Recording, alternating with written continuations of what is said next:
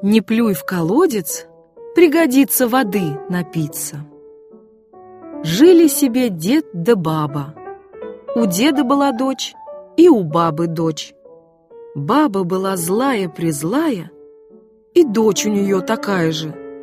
Дед был человек смирный, и дочь его, Машенька, тоже девочка смирная, работящая, красавица. Не взлюбила мачеха Машеньку и пристала к деду. «Не хочу с Машкой жить. Вези ее в лес, в землянку. Пусть там придет, больше не придет». Совсем заела мужика злая баба. Нечего тому делать. Запряг он телегу, посадил Машу и повез в лес. Ехали, ехали, и нашли они в лесу землянку. Жаль старику дочери, да делать нечего. Дал он ей огниво, кремешок, труд и мешочек круп и говорит, «Огонек, Маша, не переводи, кашку вари, избушку припри, а сама сиди да приди, завтра я приеду тебя проведать». Попрощался старик с дочерью и поехал домой. Осталась Маша одна, весь день прила, а как ночь пришла, затопила печурку и заварила кашу. Только что каша закипать стала, как вылезла из-под полу мышка и говорит, «Дай мне, красная девица, ложечку кашки». Машенька досыта мышку накормила, а мышка поблагодарила ее и спряталась. Поужинала Маша и села опять прясть.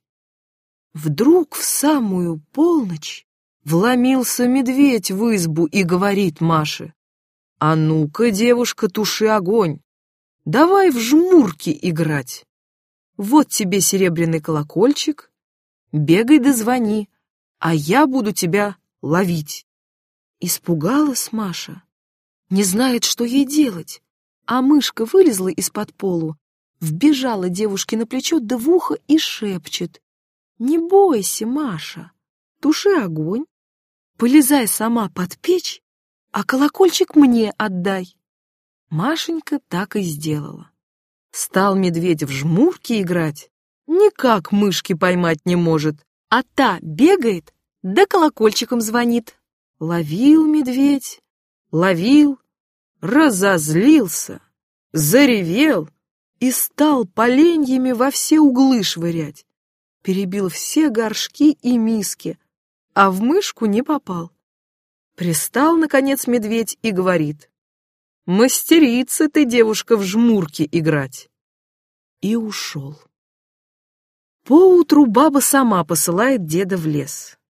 «Поезжай, посмотри, много ли твоя маршрутка напряла». Уехал старик, а баба села у окна и дожидается, что вот где приедет дед и Машуткины косточки в мешке привезет. Сидит баба час, другой. Слышит, что-то по дороге из лесу тарахтит, а шавка из-под лавки тяв-тяв-тяв. Со стариком дочка едет, стадо коней гонит, воз добра везет. Крикнула баба на собачку. «Врешь ты, шавка! Это в кузове Машуткиной косточки гремят!» Но заскрипели ворота, кони на двор вбежали, а Маша с отцом сидят на вазу, полон воз добра. Почернела тут баба от злости и говорит, «Эка невидаль какая! Вези мою дочку в лес!»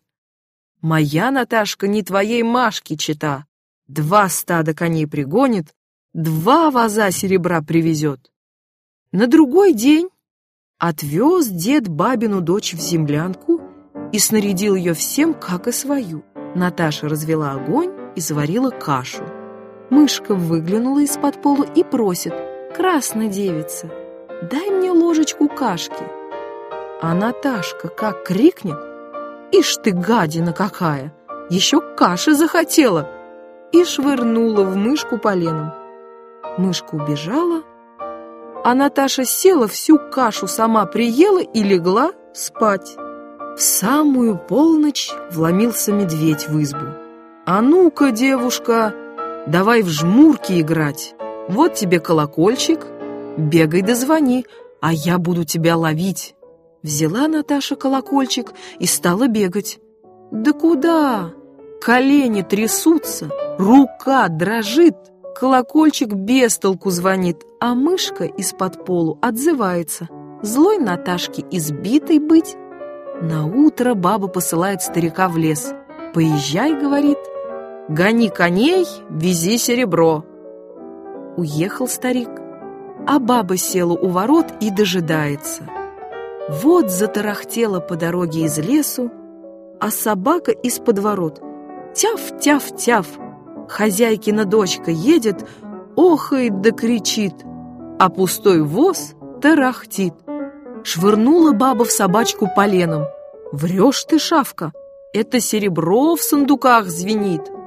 Подъехал старик с Наташкой, и на силу-то ее с пустого воза сняли. Завыла тут старая мачеха, да делать нечего.